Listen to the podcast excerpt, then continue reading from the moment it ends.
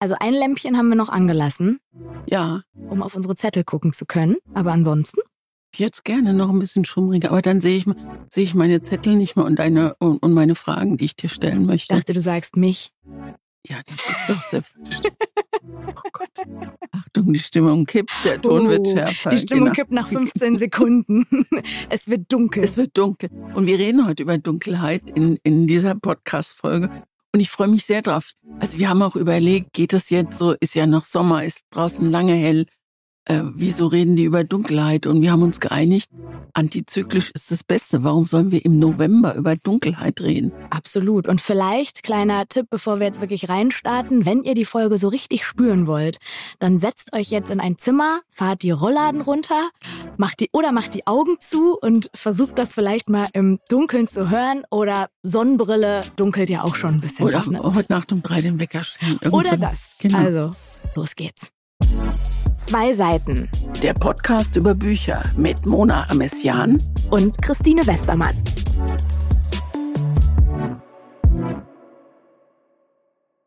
Ich wüsste gerne die ganz banale Frage, ob du Angst im Dunkeln hast.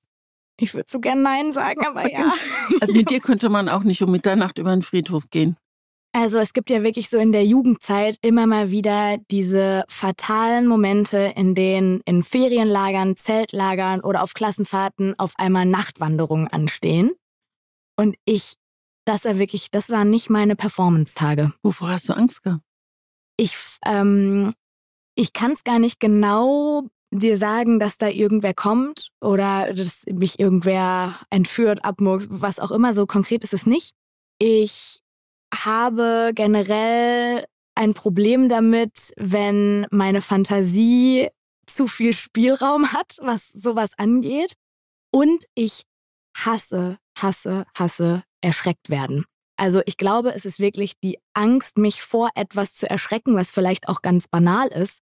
Aber ich war zum Beispiel auch mal in einem Gruselkabinett, in so einem Grusellabyrinth. Da gibt's eins im Ruhrgebiet, ich weiß gar nicht, ob es das noch gibt, aber das war so, das hatte auch so ein Superlativ, das Größte oder weiß ich nicht. Da sind wir hin mit einer größeren Gruppe. Ich konnte mich nicht wehren und ich habe das abgebrochen. An der Stelle, wo man durch einen stockdunklen Flur gelaufen ist und Hände nach den Knöcheln gegriffen haben. Das war für mich das Schlimmste. Ich hab, ich war 22 oder so. Ich habe angefangen zu weinen in dieser Gruppe von Menschen, von denen es mir super unangenehm war. Und dann musste jemand in so ein Mikrofon sagen, Achtung, Achtung, eine Abholung an Ausgang B. Und dann wurde ich durch so einen Hinterausgang rausgeführt. Überhaupt nicht meins. Und bei dir? Ich habe aber gerade, als du es jetzt erzählt hast, habe ich an Geisterwagen gedacht. Boah, also ich weiß gar nicht, ob es das noch gibt. Also Boah. das ist völlig rausgeschmissenes Geld, weil ich habe mich in dem Wagen so geduckt, dass mir niemand mit irgendeinem Lappen übers Gesicht wischen konnte, weil ich so, ich hatte, habe ich wirklich, also Angst ist das falsche, das ist gut, was du sagst, Angst ist das falsche Wort. Das ist die Angst davor, erschreckt zu werden. Das ist, geht, geht mir genauso. Und das Absurde mit Dunkelheit ist ja, dass sie sowohl Schutz bieten kann und äh, Kreativität befördern kann und auch so ganz besondere Momente hervorruft, wenn man in der Nacht ein tiefsinniges Gespräch führt oder wenn einem auch jemand in der Nacht schreibt. Das sind natürlich, das ist was ganz anderes, als wenn sowas tagsüber passiert. Das ist wie so eine Parallelwelt, die auch sehr cool sein kann. Und gleichzeitig kann diese, diese Dunkelheit einen auch komplett, äh, also man verliert halt die Kontrolle und so komplett orientierungslos machen. Ich kann überhaupt nicht mit zugezogenen Vorhängen oder Rollos oder so schlafen. Das Hm. Fenster muss immer noch sichtbar sein, sonst habe ich das Gefühl, mein schlimmster Albtraum ist, entführt zu werden und im Kofferraum zu liegen. Ich glaube, da Oh. würde ich. So, worüber reden wir? Aber denn? woher kommt das? Hast du mal da so eine Geschichte gelesen oder einen Film geguckt oder so? Oder Wahrscheinlich aus einem früheren Leben. Wahrscheinlich war ich mal in einem Kofferraum oder so. Ich habe auch große Angst vor Wasser. mhm. Äh, das hatten ich, wir auch schon mal in einer Folge. Ja, ich liebe das Meer, aber ich habe Angst reinzugehen. Ich liebe, also ich liebe Wasser generell.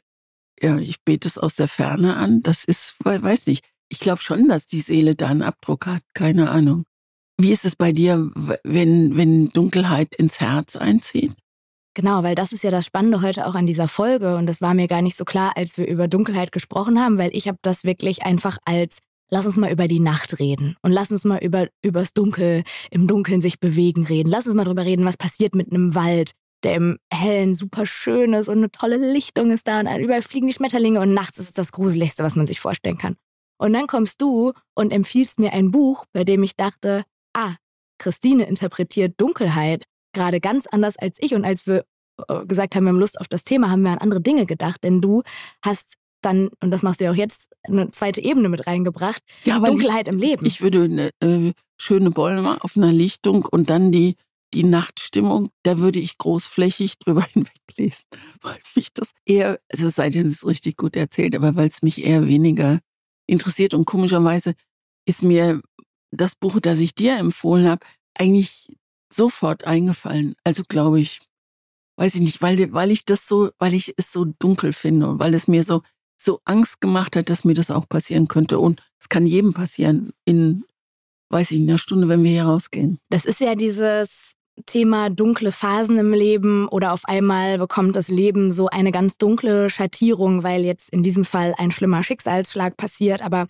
manchmal ist das ja auch so, wenn einer Person, die einem sehr nahe steht, was Schlimmes passiert oder sie verstirbt oder so und auf einmal legt sich so ein dunkler Schatten übers Leben wir müssen da jetzt, ist jetzt super privat, aber hast du direkt so eine Phase im äh, Kopf, wenn du an so Dunkelheit im Leben denkst?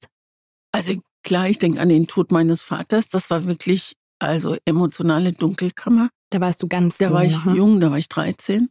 Und immer wenn jemand, ähm, und immer kann ich wirklich da ganz bewusst sagen, weil es halt schon häufiger in meinem Leben jetzt passiert ist, dass jemand stirbt, dem man sehr nah war aber da hilft es, dass man weiß, die Erinnerung stirbt nicht, die ist immer da. Also die hat man immer im Herzen. Aber was ich immer mal wieder als dunkle Phase erlebt habe, ist, wie soll ich sagen, so eine Art Existenzangst. Mhm. Also ich bin frei, seitdem ich arbeite und ich bin es leidenschaftlich gerne. Aber ich bin schon hin und wieder. Also selbstständig. Selbstständig, ja. Mhm. genau. Und ich bin hin und wieder schon irgendwie irgendwo rausgeflogen, ohne wirklich erkennbaren Grund. Und diese, dieses willkürliche plötzlich plötzlich im Freien stehen, aber da im Dunkeln stehen, das habe ich das habe ich erlebt und das das macht mir das macht mir Angst und mir hat er oder mir hilft der sehr gut, was ich mal ähm, in der Achtsamkeit gelernt habe. Ich habe so ein drei Jahre Seminar gemacht und da hat ähm, der Achtsamkeitslehrer immer gesagt, wenn man solche Ängste geäußert hat vor vor dunklen Phasen im Leben, dann hat er gesagt, was ist hier und jetzt nicht in Ordnung? Frau mhm. auf Stuhl. Es ist alles in Ordnung, oder? Das mhm. ist das Erste, was ich gelernt habe, dass man in der Gegenwart bleibt und nicht in die Zukunft Ängste projiziert. Und ich habe gelernt, dass meine Gedanken nicht die Realität sind, mhm. dass meine Gedanken mit der Wirklichkeit nichts zu tun haben. Und das sagt sich jetzt so leicht, das habe ich gelernt, manchmal vergesse ich es, aber ich kann mich sehr schnell wieder dahin zurückholen. Ich kann mir bei dir, Mona, weil, weil du so ein, ich glaube, du bist so ein grundfröhlicher Mensch und es würde mich jetzt sehr überraschen, wenn du sagst, bin ich gar nicht. Ich kann mir bei dir dunkle Phasen gar nicht vorstellen. Also ich würde dir zustimmen, wenn, also es ist auch voll schön, dass es so rüberkommt, aber ich glaube, das ist auch so, dass ich erstmal ein grundfröhlicher Mensch bin. Das würde ich übrigens bei dir genauso sehen. Und ich glaube aber gleichzeitig, dass dunkle Phasen gar kein Gegensatz zu Fröhlichkeit oder fröhlichen Menschen sind. Und ich glaube auch, genauso wie du gesagt hast, du würdest gerne das Wunder erleben, wenn ich mein Leben beende ohne Liebeskummer, ähm, wäre es, glaube ich, ein noch größeres Wunder, wenn irgendein Mensch keine dunklen Phasen hätte im Leben, oder? Ja.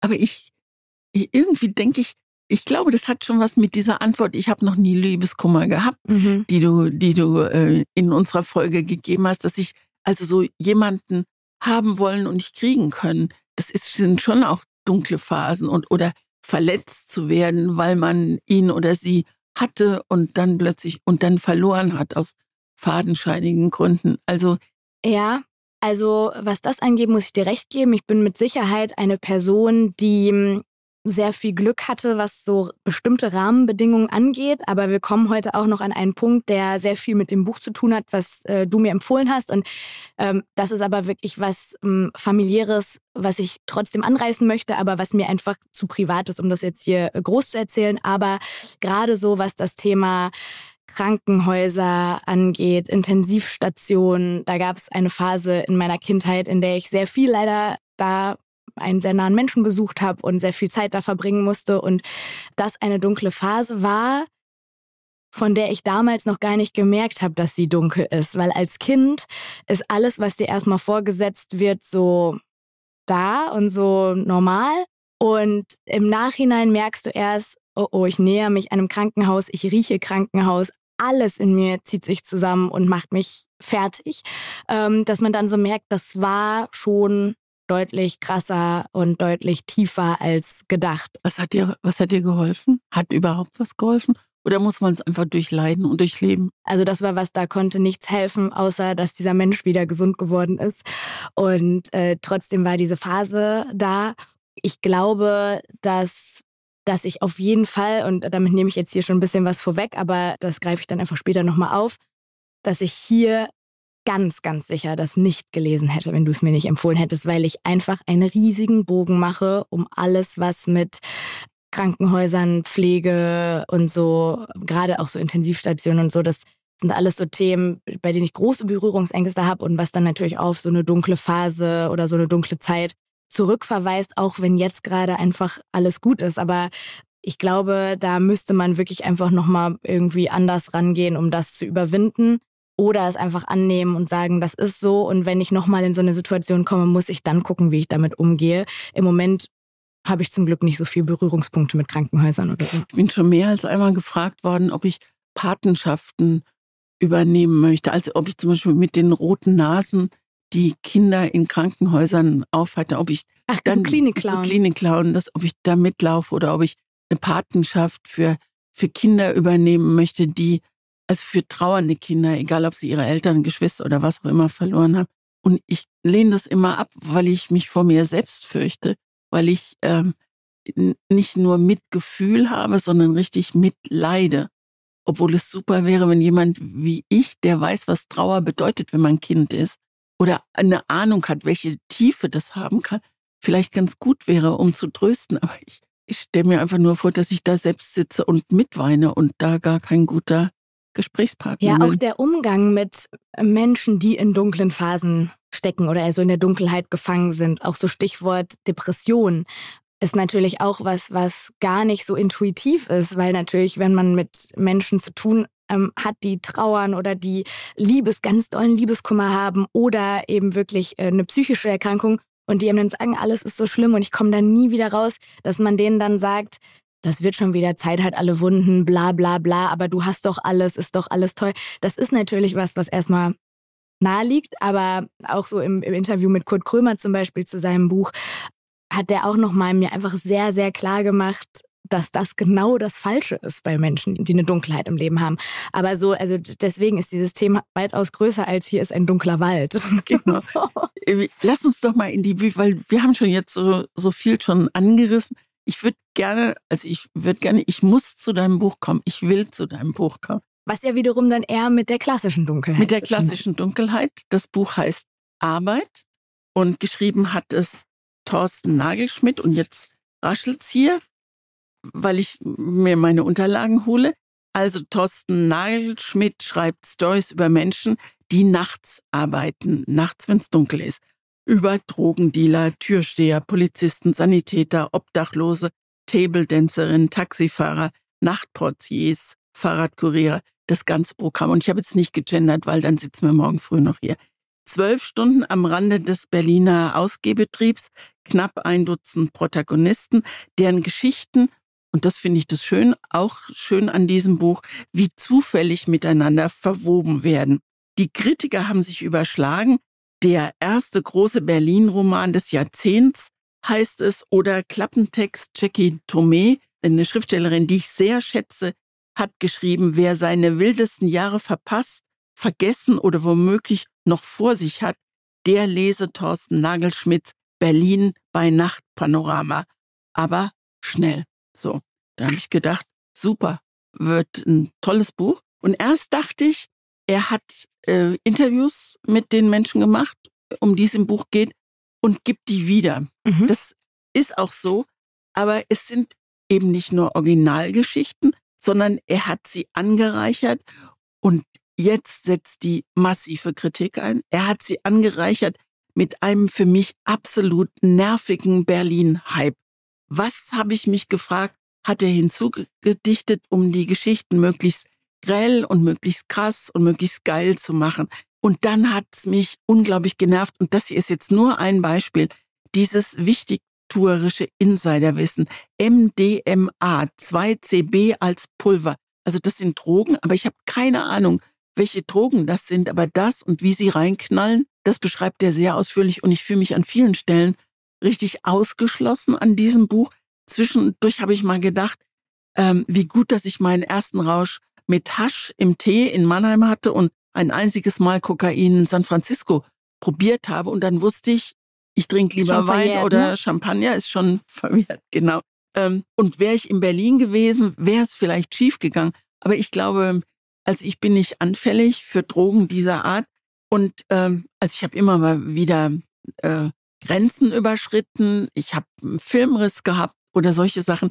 Aber das, was er macht, ist, es hat mich total genervt, dieses Buch zu lesen. Und ich hätte ah. es nicht zu Ende gelesen. Es ist ein interessante, das ist auch ein Wort, interessant, es ist wie nett. Es ist, ein, total, ist ein interessantes Buch, aber ja, ich habe es hat mich sehr mich. genervt. Und wenn ich es nicht hätte zu Ende lesen müssen, ah. und das ah. haben wir ja vereinbart, dass wir zu Ende lesen, hätte ich es nicht zu Ende gelesen. Ich habe jetzt in den letzten drei Minuten fällt mir ein, ständig hier so, ah, ah, ah, so Hintergrundgeräusche ja. gemacht. Weil weißt du, ich kam mir beim Lesen, das habe ich so hier aufgeschrieben, mehr als einmal wie so eine blöde Tusse aus der Provinz vor, die keine Ahnung vom richtigen Leben hat, bin mir aber ziemlich sicher, dass ich eine ziemliche Ahnung vom Leben habe. Und ich werde so, ich bin so ausgeschlossen. Ne? Mhm. Und er lässt seinen ganzen seine ganze Verachtung über Leute, die nur tagsüber im Hellen arbeiten. Es gibt eine, ui, es bricht's aber gerade aus Mach mir ruhig, raus. Ich ja? lass dich mal ähm, ausbrechen. Dann haben mich irgendwie auch die dazwischen gestreuten Gutmenschen genervt. Dieser Taxifahrer, der das liegen gebliebene Portemonnaie zurückbringt. Also klar machen Taxifahrer und bringen das zurück.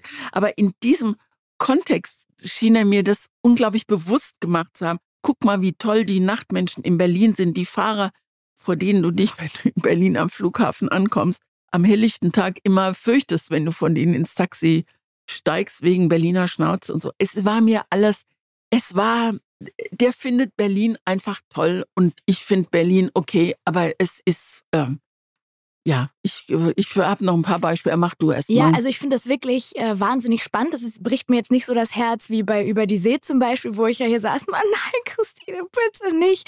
Weil ich das schon verstehen kann und ich hier auch auf meinem Zettel stehen habe, ich zitiere von mir selbst, ich finde es schade, dass es in Berlin spielt. Ja, Punkt. Das habe ich hier stehen. Genau. Ich habe tatsächlich aber auch mal ein Interview mit dem Autoren geführt, was dann immer toll ist, weil man genau das auch fragen kann. Und um da vielleicht anzusetzen an diesem Berlin-Punkt, hat er gesagt, dass er mitten im Schreiben auf einmal eine Sinnkrise hatte, weil er dachte, dieses Buch darf nicht in Berlin spielen.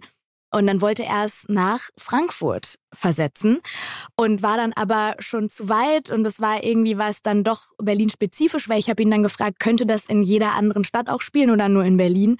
Und dann hat er schon gesagt, das ist ein, ein Buch, das zum Teil, also natürlich gibt es auch Menschen, die in anderen Städten nachts arbeiten, aber das hier ist schon wirklich auf Berlin irgendwie ausgelegt und da gab es dann auch keinen Weg zurück.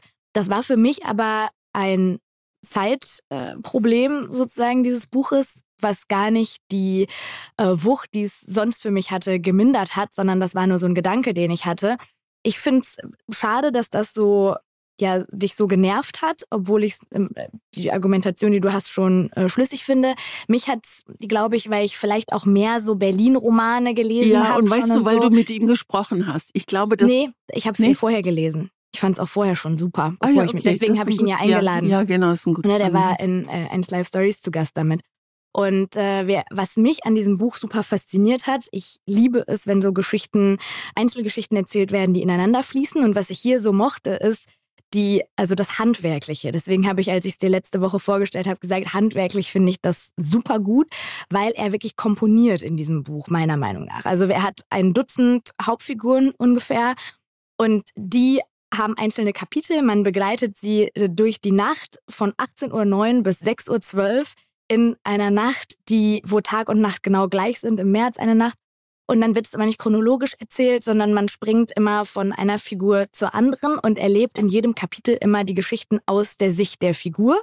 Und dann erlebt man die Figur aber auch nochmal aus der Sicht einer anderen Figur. Und widerruft seine Urteile, die man über die Figuren getroffen hat, dann nochmal. Und es entspinnt sich nach und nach so ein Netz, was alles in dieser Nacht stattfindet, zu einer Zeit, die man selber manchmal einfach komplett verpasst, weil man einfach nur in einem Bett liegt und schläft. Und das hat mich so fasziniert, weil ich dachte so, ja, das hast na du klar. Toll, das hast du toll erklärt. Wenn du mir das vorher gesagt hättest, hätte ich, glaube ich, das Buch nochmal vielleicht mit anderen Augen gelesen. Aber ich bin schon, also es gibt nur als Beispiel, es gibt ja so eine Antiquariatsfrau, die auch Pfandflaschen sammelt.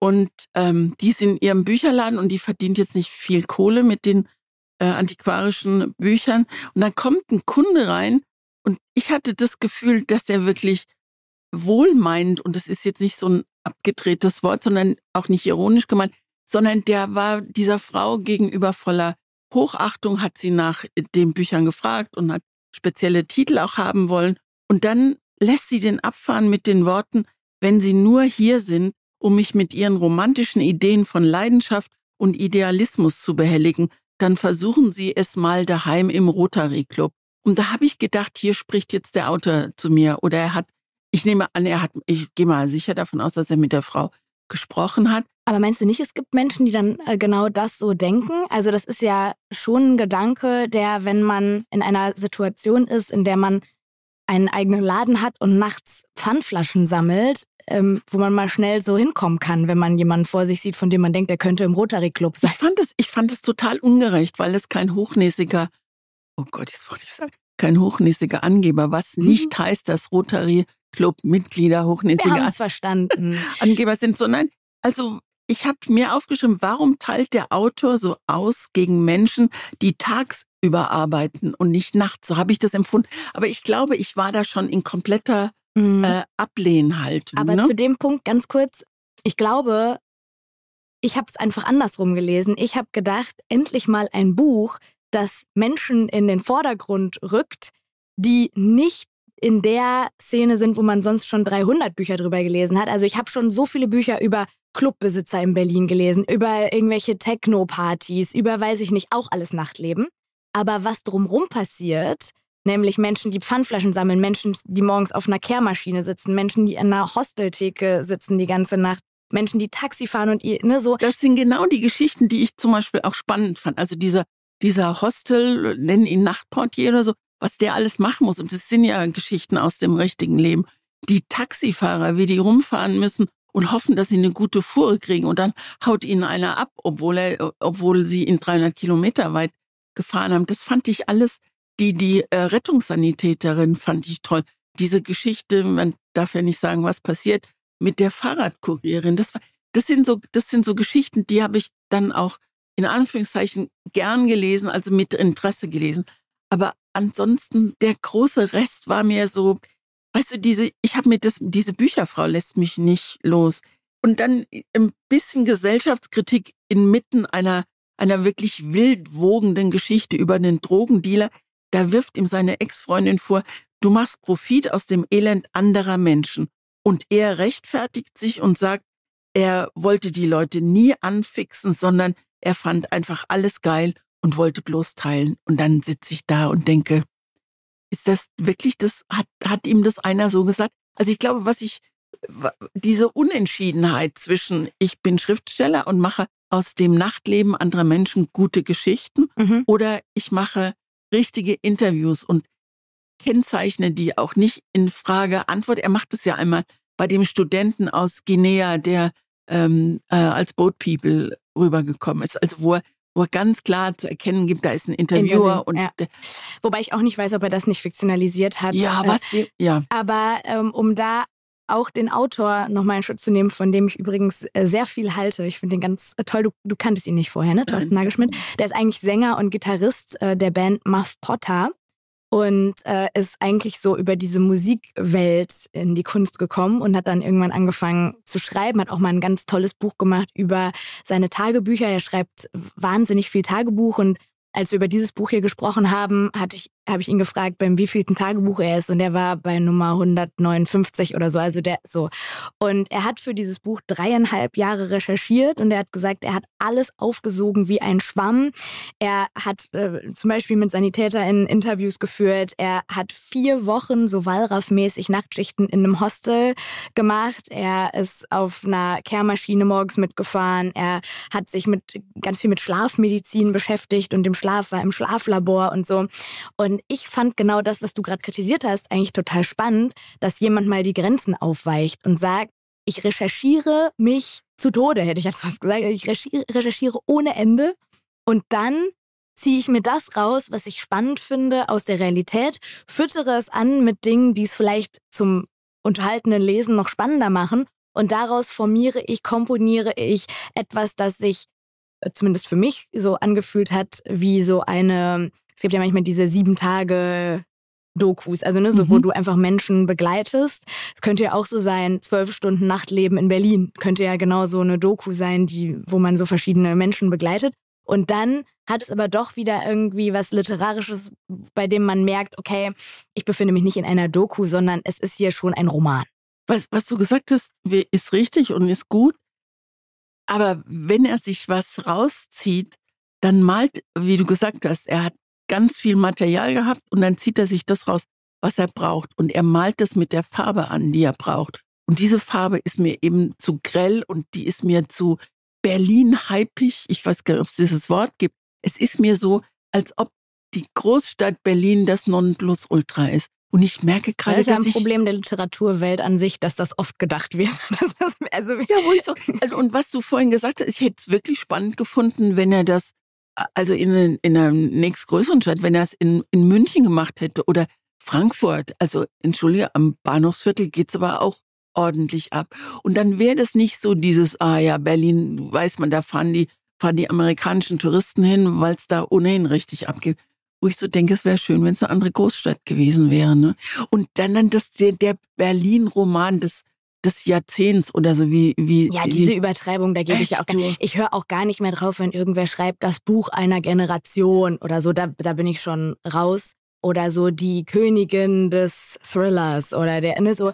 Das sind halt immer so Übertreibungen die macht man schnell als Journalist oder Journalistin wenn man sich so beschäftigt und was ganz toll findet dass man so denkt das ist für mich das Berlin Buch aber da gebe ich auch nicht äh, so viel drauf.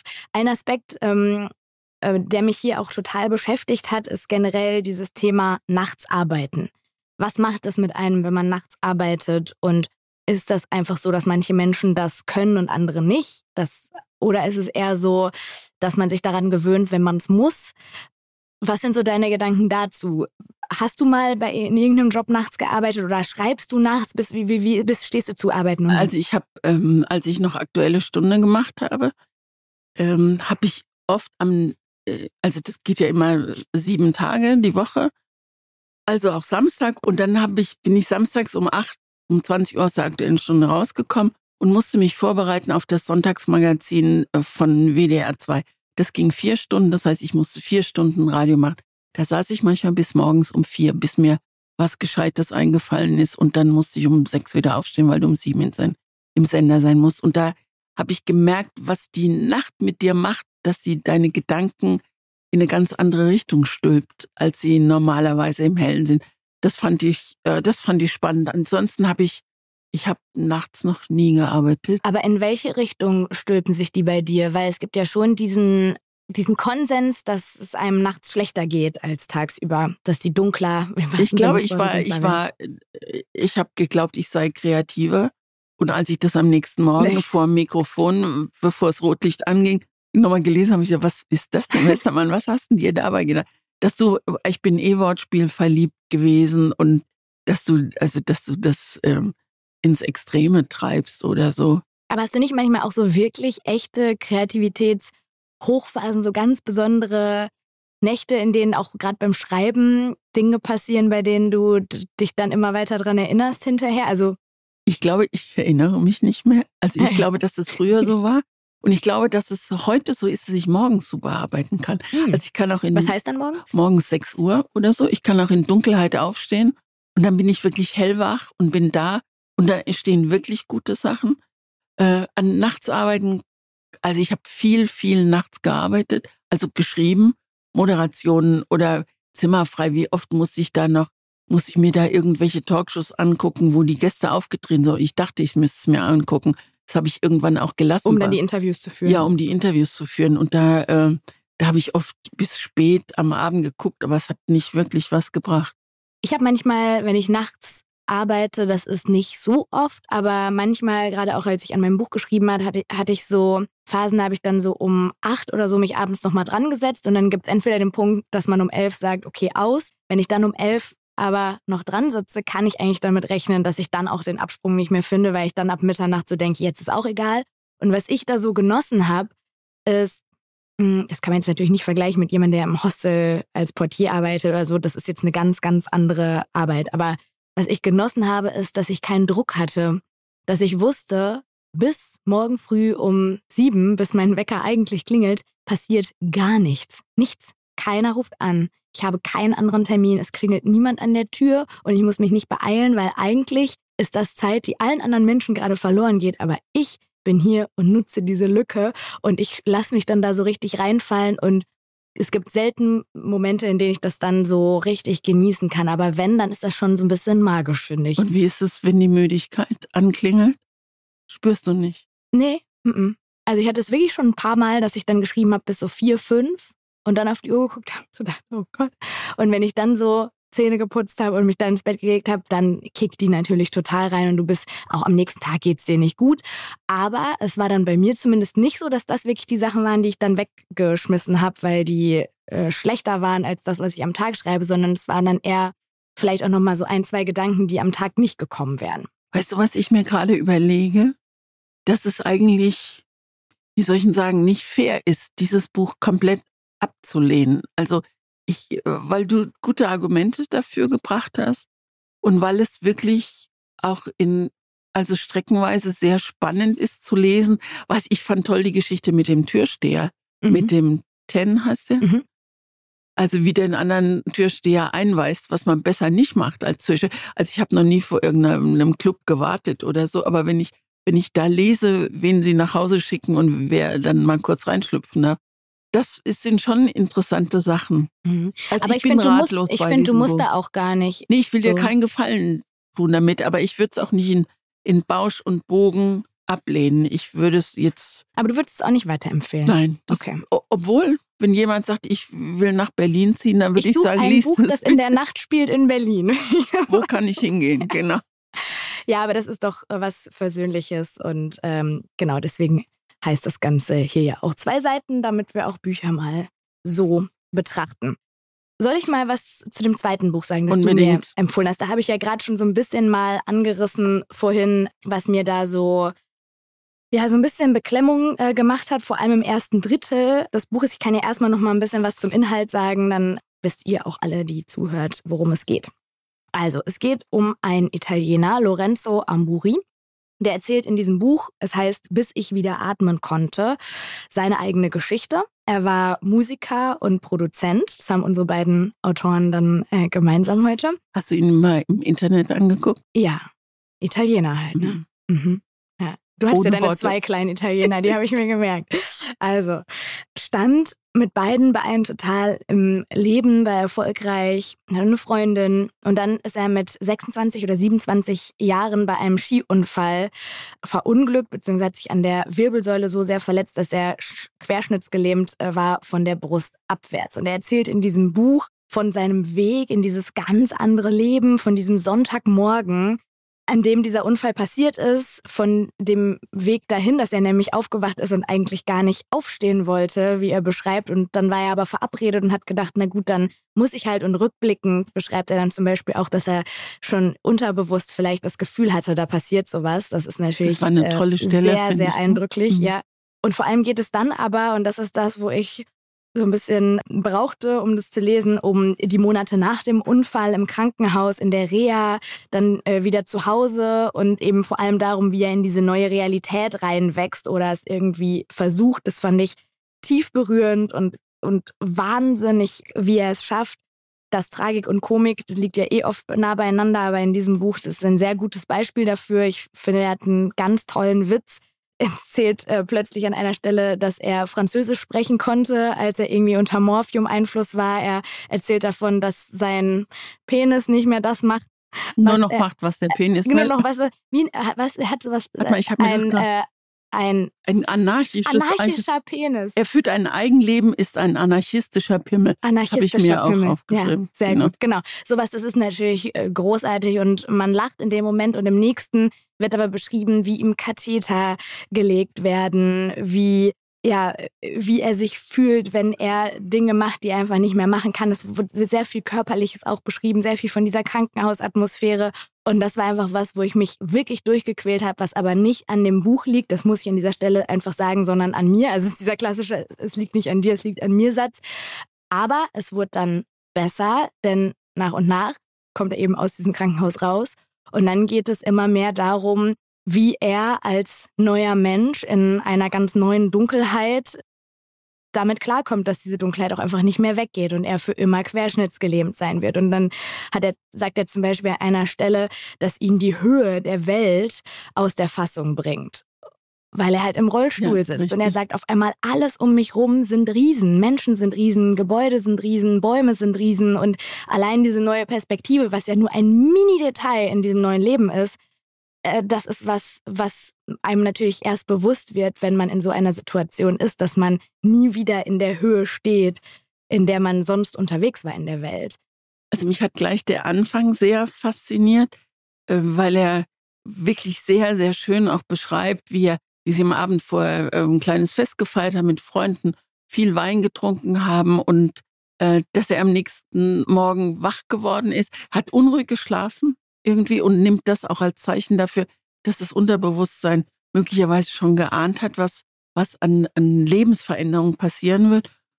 Und er wird wach, als das Telefon klingelt. Und das ist sein Freund, der ihn sagen will, hey, jetzt aufstehen, wir sind zum Skifahren verabredet. Und er sich so, er sich so denkt, oh nee, ich würde jetzt lieber mit meiner Freundin im Bett bleiben und den Tag im Bett verdrödeln und so. Und dann, Mit Ähm, zusammengeknoteten Beinen. ja, danke, das ist also ineinander verknoteten Beinen. Genau, schön, dass du ja das so kennt. gelesen hast. Ja. Das fand, fand ich Ja. auch ganz schön.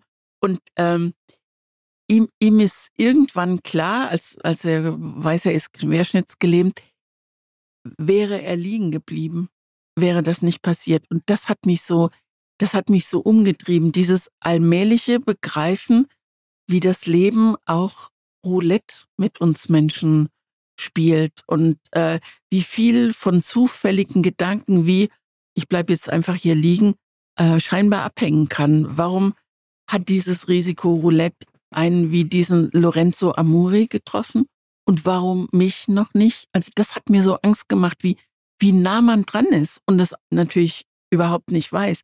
Und ähm, wenn er drüber erzählt, macht er das nie rührselig oder gefühlvoll überladen. Es ist klar und wahr. Und diese Klarheit und diese Wahrheit, die hat mir beim Lesen manchmal wirklich die Luft genommen. Also dieses, was ich, ähm, ist dann zu Hause, alle kümmern sich und es ist auch, es ist ein tolles Haus und es ist ein Haus mit Garten und seine Freundin ist bei ihm geblieben und die Mutter kocht und das Schönste war der erste Teller Pasta, den er dann essen konnte, als er wieder zu Hause war und dann merkt er, wie schrecklich das trotzdem alles ist und dann versucht er sich das Leben zu nehmen. Und das beschreibt er, also so makaber es klingen mag, aber er sagt, wie soll man einen Föhn in die Badewanne werfen, wenn man die Hände nicht mehr bewegen kann? Ne? Also er sucht dann wirklich Möglichkeiten dafür und es scheitert ja nicht nur einmal, sondern mehrfach. Und was ich dann, was so für mich die Highlight-Momente in diesem Buch waren, weil erstmal lese ich da jetzt ja die Geschichte von jemandem, den ich jetzt gar nicht kenne. Also wenn ich so eine Autobiografie jetzt zum Beispiel lese, dann muss das schon wirklich jemand sein, den ich, den ich spannend finde, den ich kenne. Und hier war das jetzt wirklich jemand noch nie von gehört, aber faszinierende Geschichte. Aber so ein Highlight war zum Beispiel der Punkt, an dem man schon weiß, er möchte sich das Leben nehmen, weil er sieht keine Perspektive, so weiterzuleben, aber er hat trotzdem noch Flugangst. Also ich, so äh, total absurd. Er hat weiterhin Angst, mit dem Flugzeug abzustürzen, ob da, wohl das ja für ihn ein, ein sicherer Weg wäre. Und er sagt, er will der absolute Protagonist seines eigenen Abgangs sein, was zum Beispiel in so einer Stelle ganz schön klar macht, und das habe ich an einigen Stellen gemerkt, auch im Umgang dann mit seiner Freundin, dass er schon auch dann einen gewissen Egoismus an den Tag legt in seiner, in dieser neuen Situation, der sich aber sehr gut erschließt aus ohne dass er es wirklich begründet, versteht man, woher der kommt, weil das natürlich einfach eine, eine ab, absurde, ein absurder Turn im Leben ist, der alles auf den Kopf stellt und dann er da sitzt und jedes andere Problem auf der Welt, äh, seine Freundin, die sich beschwert, so, dass sie nicht mehr miteinander schlafen oder so, das wirkt für ihn dann erstmal irgendwie natürlich klein. Ich wollte jetzt eben ähm, äh, sehr spontan sagen, dass mir dieses Buch Angst gemacht hat, aber das ist ja eigentlich keine Leseempfehlung, wenn man so äh, sagt, dass, ähm, dass einem was Angst macht. Aber das ist die Angst davor, wie nah man selbst dran sein könnte. Also dieser Satz, lebe es ist später, als du denkst. Also dieses, äh, was ich vorhin schon mal gesagt habe, in einem anderen, äh, nicht vorhin, in dem letzten Podcast, in einem anderen Zusammenhang, dass es hier und jetzt passieren muss. Das jetzt ist der Punkt, nicht was passiert morgen oder so. Vielleicht bist du morgen schon querschnittsgelähmt. Das war jetzt sehr unzusammenhängend formuliert, aber ich bin da voller Emotionen. So ein bisschen, also ich will jetzt nicht Carpe Diem sagen, aber so ein bisschen lebe, lebe ja. deinen Tag mäßig. Ja, mach, also, mach das ja. jetzt. Ne? Und mhm. dieses, ähm, mich hat das unheimlich, also dieser tiefe Einblick in die Seele und auf den ledierten Körper eines Menschen, der nach fast einem Jahr Reha-Klinik zurückkehrt in ein Leben, und das ist das das ist das wirklich sehr faszinierend. Er kehrt zurück in ein Leben, das er kennt. Mhm. Nur muss er es jetzt ganz Eigentlich anders kennt leben. er es nicht mehr, ja. Genau, als das, er es kennt. Da, diesen Teil wirklich fand ich super, was ich, was ich, wo ich einfach nicht für gemacht bin, sind so Szenen oder so Sätze wie er holt den Katheter und stopft ihn mir wieder in den Hals, obwohl ich Nein sage. Der Vorgang ist schon sehr unangenehm, wenn Schleim da ist, aber wenn nicht, wird es richtig schmerzhaft. Das sind Dinge, wenn man generell mit so Körperlichkeiten und so eben so Krankenhaus Situation einfach nicht umgehen kann, ist das schon wirklich ein Buch, vor dem ich dann äh, eher nicht warnen würde, aber das, von dem ich schon eher abraten würde, wenn ihr jetzt auch gerade sowas hört und denkt, hm, weiß ich nicht. Aber für mich hat es sich schon gelohnt, weiterzulesen, auch weil dann zum Beispiel so Szenen kamen, in denen er zum ersten Mal wieder Kaffee trinkt. Mhm. Ich habe noch nie so eine halbe Seite, wo er beschreibt, wie dieser erste Schluck Kaffee nach Monaten wieder seinen Hals und er beschreibt so richtig den Weg bis zum Magen und dann schreibt er ganz am Ende zum ersten Mal seit zwei Monaten fühle ich mich wieder lebendig. Ne, so, so was ganz Kleines wie ein Schluck Kaffee macht so jemanden dann in dem Moment wieder lebendig. Und es war so ein Wechselbad der Gefühle bei mir, dieses Buch. Ich finde es, ähm, also wenn er diesen Kaffee beschreibt oder sich auf die, auf die Pasta mit Sugo von seiner Schwester freut oder wenn er von diesem anarchischen Pimmel erzählt, wenn er witzig ist und heiter, dann, dann spürt man, wie er beim Schreiben spielend leicht jene Leichtigkeit zurückgewinnt, die er sicherlich mal äh, im Leben hatte, bevor er ähm, querschnittsgelähmt wurde. Das Buch ähm, wurde äh, vor neun Jahren jetzt oder acht Jahren ähm, mit dem Literaturpreis der Europäischen Union ausgezeichnet. Ich glaube, es ist sogar im Selbstverlag erschienen. Und dann, es ne? wirklich, sieht wirklich äh, nicht wundern, äh, wenn ihr euch das zulegt. Es sieht wirklich sehr, sehr ja. unspektakulär. Es ist einfach nur ein blaues Cover mit weißer Schrift. Ich habe erst gedacht, was empfiehlt sie mir denn da jetzt? Aber es steckt wirklich sehr viel drin und man muss, um die Geschichte vielleicht abzubinden, sagen, das wolltest du, glaube ich, auch sagen, ne, dass er nicht mehr am Leben ist. lebt. Ja, ja, genau. Und die Frage, die sich mir sofort aufgedrängt hat, wie ist er gestorben? Findet man nichts zu, ne? Nee. Hat mhm. er hat er es doch noch geschafft? Oder wie soll man es formulieren? Also ich glaube, die Tatsache, dass man dazu nichts findet, hat zumindest für mich so, das war meine Konklusion, dass er es vielleicht dann doch geschafft hat, aber man weiß es nicht und vielleicht ist es auch total gut, dass man es dann einfach nicht weiß. Ähm, aber da, so liest man das Buch natürlich nochmal anders, wenn man von vornherein schon weiß, dass er nicht mehr äh, am Leben ist. Und ich glaube, er ist im Alter von 45 Ganz, Jahren. Ja, genau. Ne? Also er hat dann 20 Jahre mit dieser Querschnittslähmung gelebt. Es ist nicht nur dunkel, aber es. Schon auch dunkel. Ja, ne? genau. Es ist wie das richtige Leben. Ja. Hell und dunkel. Jetzt haben wir schon so lang äh, gesprochen, aber ich würde total gern noch unsere äh, eine Frage, zwei Seiten, unsere Rubrik ähm, mhm. kurz abhandeln. Wollen wir? Sehr gern. Eine Frage, zwei Seiten. Und zwar haben wir ja jetzt heute uns dafür entschieden, mitten im Sommer über Dunkelheit zu sprechen. Und das hat uns dann irgendwie in der Diskussion zur Frage geführt, ob Bücher, die man liest, zur Jahreszeit oder zur aktuellen Stimmung, zur Lebenslage, zur Lebenssituation passen müssen oder nicht. Was wäre da deine Antwort? ich denke gerade an zwei Bücher, die ich jetzt gerade gelesen habe. Das eine ist 22 Bahnen. Ähm, das spielt in einem Schwimmbad. Und Caroline, Caroline. Super tolles Buch. Ja. Und das zweite, was ich gelesen habe, spielt auch in einem Freibad. Das heißt Seemann vom Siebener von Arno Frank. Und das sind zwei Bücher, die möchte ich vielleicht nicht im November lesen, weil, weil im November ist. Aber es ist Quatsch. Ich glaube, wenn ich es in der Hand hätte, das ist ja das Tolle, was Autoren schaffen, dass sie dir im November Sommerflirren bringen können, wenn sie gescheit Genau, so schreiben. rum ja. Aber was wäre mit einem Buch über, ein, über einen Skispringer oder über das Skif oder was, was im, im Winter spielt im Juli? Hat dich das gestört? Der ist ja bei einem Skiunfall. Ach so, ja, aber das ist ja wirklich ja. nur, da- das ist ja wirklich nur kurz. Aber jetzt so ein Ich richtig wollte es so. Genau. aber so ein richtiges Winterbuch im Sommer, weil ich finde, Also eine Sommerbuch- Bescherung, eine Weihnachtsbescherung jetzt im, im Juli würde ich echt schwierig finden, ja. aber ich finde es witzig, weil ich könnte ein Sommerbuch im Winter lesen, aber kein Winterbuch im Sommer. Komischerweise. Ich habe noch nicht drüber. Ich glaube, wenn du in ein Buch gut reinrutschst, also wenn es nicht gleich mit der Bescherung anfängt im Juli oder im, also im Dezember, aber du liest es im Juli oder im August, dann wäre es mir eigentlich fast egal. Ich finde es gut, dass wir diese Dunkelheit nicht im November machen, weil man denkt, oh nee, denen ist aber nichts ja. eingefallen, ja. Aber zum Beispiel, wenn du traurig bist, liest du dann lieber Bücher, die dann auch so ein, so ein Gefühl widerspiegeln oder eher was, was total fröhlich ist? Das hat mich noch nie, ich glaube, weil ich Bücher lesen muss, das ist ein schönes Muss, weil man es beruflich machen muss. Und dann suche ich mir das nicht. Mhm. Nee, ich, ich, ich könnte mich ganz gut in meiner eigenen Traurigkeit dann suhlen, glaube ich. Also, Und was ist so mit Alter der Protagonistinnen und Protagonisten? Also liest du lieber Bücher, wo die Figuren dein Alter haben oder jünger, älter? Bist du, hast du da habe ich mir in- noch nie Gedanken drüber gemacht. Du? Witzig. Mhm. Ich merke schon, dass es mir leichter fällt, mich zu identifizieren mit Menschen, die mein Alter haben oder jünger, weil das habe ich schon mal durchlaufen.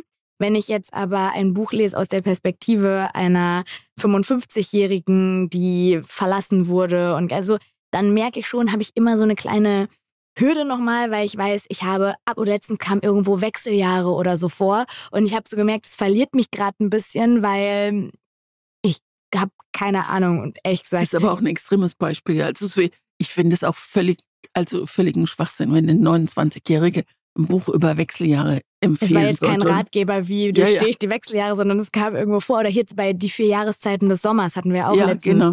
Da kam ja auch diese Geschichte, da- das waren ja auch verschiedene alte Paare und diese eine Frau, die wir so toll fanden, die mit äh, Mitte 50 da ihren, äh, so. Da musste ich, ich fand die Geschichte toll, aber natürlich lese ich die dann mit mehr Ja, Distanz, du als wenn klar. ich dann das junge Paar, das sich verliebt, so. Also mir ging es ja, du hast mir ja auch, also ich glaube, alle Bücher, die du mir empfohlen hast, sind ja so dieses Haha Heartbreak, was wir besprochen haben, wo ich erst dachte, oh nee. Oder auch Super und dir. Genau, super. Und dir, genau. Wo ich so dachte, oh nee, das, das sind doch, ich sag's jetzt mal, ich, das sind doch Jugendbücher. Und dann war ich hin und weg von diesen Mach beiden keinen Büchern. Podcast mit einer 29-jährigen Christine, wenn du das Echo nicht ertragen kannst. Das ist überhaupt, das wird, das ist ja wie ein Spruch von Sokrates. Mach keinen Podcast mit einer Ja, 29 genau. Jahren. Vielleicht war ich mal Sokrates in meinem Ja, früheren genau, wer weiß Leben. es. Genau. Ja, das äh, war doch eine recht helle Folge dafür, dass wir über Dunkelheit Ja. gesprochen haben, oder? Ja, fand ich auch. Und nächste Woche wird's noch nochmal wieder ganz anders. Nächste, Nächste Woche, Woche? Wird, wird total Da spannend. freust du dich drauf, ne? Ich freue mich Ja, darauf. Ich, Ich, freue mich auch sehr. ich weiß gar nicht, ich glaube, weil ich mich über mein Buch freue, was ich dir empfehlen will. Es geht um Mütter. Es wird um Mütter gehen. Und da könnte man natürlich auch 1387 Bücher empfehlen. ich fand es auch ganz schwer, diesmal was rauszusuchen. Und sagen. ich ähm, schlage vor oder empfehle dir eine Frau am Telefon. Und die Autorin ist eine Skandinavierin, Carol Fiefes. Ein dünnes Buch, aber nicht deswegen habe ich es ausgesucht, sondern weil es einfach ein Buch für Töchter und Söhne ist. Ich war diesmal so, ich habe gedacht, als wir Mütter ausgemacht haben, war ich mir sicher, ich gucke einmal in meinen Bücherschrank und dann in mein Regal und dann habe ich sofort das Buch und dann hatte ich irgendwann so einen Stapel von Büchern vor mir liegen und wusste überhaupt nicht, welches es denn jetzt sein soll. Also ich fand es echt am schwierigsten bisher und habe mich dann aber jetzt auch wieder für eins entschieden, über das ich am liebsten mit dir reden möchte, weil es sehr nah dran an meiner ähm, Generation ist, an meinem Alter. Und zwar heißt dieses Buch Auszeit und Hanna Lühmann hat das Mhm. geschrieben. Ich erkenne an deinem Blick, du kennst es nicht. Okay. Hinten drauf steht, Der Tag, an dem ich in die Klinik fuhr, um mein Kind abzutreiben, war ein Dienstag. Es war noch Frühling. Ich lese das vor, um an dieser Stelle zu sagen, es geht um Mutterschaft, aber es geht auch um Mutterschaft, zu der es nie gekommen ist, also um einen Schwangerschaftsabbruch. Das ist mir wichtig, das an dieser Stelle zu sagen, für alle, die sich damit nicht wohlfühlen. Aber es geht in diesem Buch eigentlich noch um sehr viel mehr. Das ist nur der Auslöser. Es geht um Werwölfe, ums Hinterfragen und eben um eine Auszeit, die diese Hauptfigur mit ihrer besten Freundin macht. Es ist ganz dünn auch, also wirklich sehr, sehr dünn. 150 Seiten oder so. Ich fand's toll und ich bin gespannt, was du sagst. Reden wir über unsere Mütter? Ich würde würd noch mal nachfragen bei der, was ich alles so sagen darf. Aber äh, ich finde schon, also ich finde, Ja, wir können wir keine, auch machen, keine oder? Folge über Genau. Mütter, ohne über unsere Mütter Ja. zu reden. Ne? Da bin ich gespannt. Ich bin sehr gespannt drauf. Das Ich wird, äh, ja, das wird interessant. Ich freue mich jetzt schon auf deine Reaktion bei diesem Buch Frau am Telefon, eine Frau am Telefon. Also du weißt, wie man auf jeden Fall gespannt macht. Das ist schön. Ja, Wir hoffen, dass ihr auch Lust habt. Es haben übrigens einige mich äh, gefragt, uns gefragt, ob es immer sein muss, dass sie die Bücher in einer Woche dann beide lesen und ob wir die nicht früher bekannt geben können, damit sie länger Zeit haben. Und das ist vielleicht an dieser Stelle nochmal gut zu sagen. So ist das gar nicht gedacht, dass alle alles mitlesen müssen, sondern das ist einfach nur von uns ein kleiner Service, das vorab zu sagen, dass ihr schon mal anfangen könnt zu lesen oder äh, vielleicht schafft man ja auch so ein 100-Seiten-Buch in einer Woche oder so. Also von unserer Seite, das soll hier alles ohne Druck stattfinden, nur Spaß mich würde sein. mal interessieren, wie viel, äh, wie soll ich das sagen, wie viel Einfluss unsere Kritik oder unsere Begeisterung darauf hat, was die Menschen, die uns jetzt zuhören, äh, dann wirklich lesen wollen. Also mich würde interessieren, wer sich jetzt von, von dieser Arbeit, von diesem Nachtbuch richtig angesprochen fühlt und wer sagt, Also ich man, man hat schon nicht. immer, du hast es ja auch letztens, immer die Person, die es vorschlägt ähm, und es eigentlich gut fand, fühlt sich so ein bisschen im, oh Mann, jetzt hat keiner Lust, das Buch zu lesen. Aber das glaube ich nicht. glaube dass ich, es, glaube ich, in keiner Folge bisher. Was ich witzig finde oder was ähm, mir ganz viele Menschen schreiben, ist, dass jetzt schon auf bestimmten Seiten, wenn man zum Beispiel das fünf Viertelstunden bis zum Meer aus unserer ersten Folge bestellt, dass einem dann direkt Sommernachtserwachen als andere Kunden kauften auch hinzugefügt wird. Also das hat mich total gefreut und äh, sollten die Bücher mal nicht mehr verfügbar sein, weil wir stellen euch halt Bücher vor, die nicht ganz neu sind und dann kann es sein, dass es davon nicht mehr so viele Exemplare gibt. Denkt an E-Books, die es gibt, denkt an Hörbücher, die es gibt oder geht mal zur Bücherei oder Bibliothek um die Ecke, vielleicht haben die das ja auch. Werden wir das eigentlich ändern? Werden wir immer Bücher jetzt äh, empfehlen, die ein Jahr, zwei, zehn zurückliegen? Hättest du Lust, das zu ändern? Nee, weil ich finde, die neuen liest du überall, ne? Und die besprechen wir ja, Ja. auch, also du bei 1 Live und nicht Ja, ich bei finde, also WDR 2 und WDR 5. Also ich würd sagen, lassen so wie es wir Bock ja, haben, genau, Genau, cool. so machen wir's. Wir freuen uns, wenn ihr nächste Woche wieder dabei seid. Ihr könnt uns schreiben. An post at zweiseiten.eu. Danke dir, Christine. Ich danke dir, Mona. Und jetzt ab ins Helle mit uns.